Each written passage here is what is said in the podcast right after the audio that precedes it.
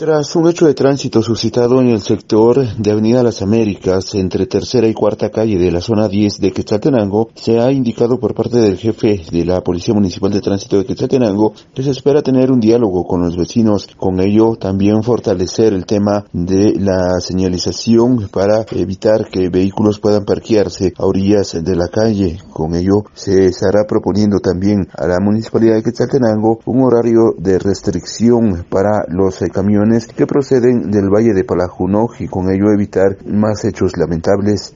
Sí, eso pues eh, es un tema que se va a tocar eh, también con la Comisión de Transporte y, y, ver de qué manera se puede regular eh, el transitar del transporte pesado en algunos horarios. Eso pues podría plantear ya antes. Claro que sí, ya desde luego ya han habido algunas charlas ahí que se han tenido, pero se van a formalizar a manera de, de tocar ya este tema y restringir el, el, transporte pesado en ciertas horas. Se espera entonces que el transporte pesado pueda estar restringido.